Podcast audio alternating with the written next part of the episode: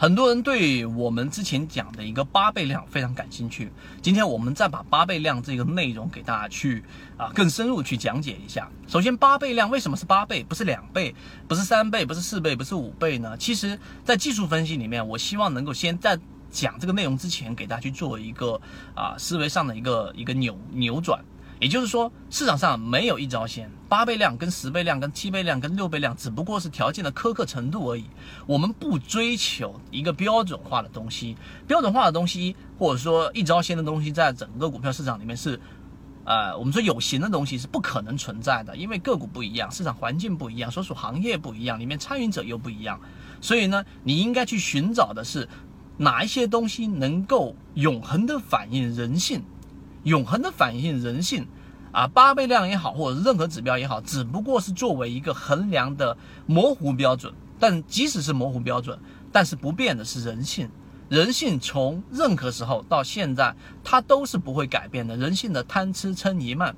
所以呢，我们说八倍量所要去啊去做这样的一个模型设计。的一个原因是因为你举个例子，前一天它只要不是一字板，因为一字板的成交量会很低，正常的一个 K 线，然后第二个交易日它放出了八倍的这一种成交量，无论是上涨还是下跌，那么这就分几种情况。如果说是在中高位，它放出这样的一种。呃，八倍量有可能是干嘛呢？有可能是我们所说的这种中继，就是上涨趋势的一种中继啊。那就意味着调整过后放一倍大一个八倍量，那么这种是短线的啊，很可能会拿到百分之二十以上的一种利润。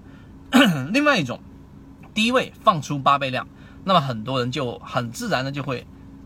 想到说是这一种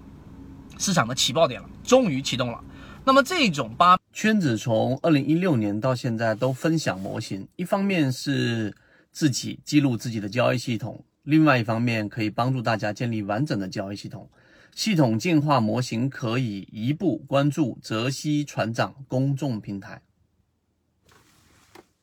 倍量呢，无论在哪一种阶段，它总反映出一种人性。第一，这种是市场的活跃性，相比于之前的交易日。发生了巨大的改变，对吧？活跃性，因为成交量放那放量了，不能说明一定有主力增进去，也不能说明主力一定在流出，但是一定能说明交易活跃了，也就是双方多空双方的买卖分歧最大化，所以市场很活跃，这是第一个，这种人性上的一种改变。第二个，就刚才我们所说的，无论它是高位还是低位的成交量放出了一个巨大的量，它的这一种购买欲望和卖出欲望是急切的。无论是购买欲望急切，还是卖出欲望急切，总是伴随着市场在犯错，明白我的意思吗？在犯错，为什么说在犯错呢？你想想，我们在之前视频里面讲过的，只要你是急切的在做买卖判断的时候，有多少次你是回头去看，哎，是对的。大部分人给出的反馈就是我在很着急，在很没有深思熟虑，或者说在还没有认真思考过的情况之下做下的这种判断，几乎都是错的。这是我们设计这种模式的第二个逻辑，它的这一种急切的买入和急切的卖出在发生，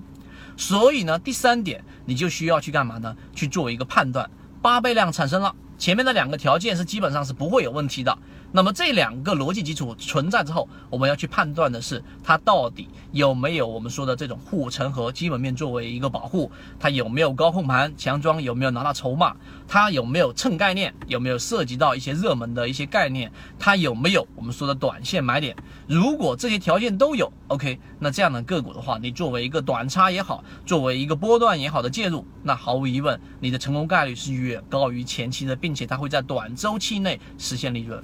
所以这一个点上呢，我希望，呃，这一个你能明白我在讲的这个这个内容。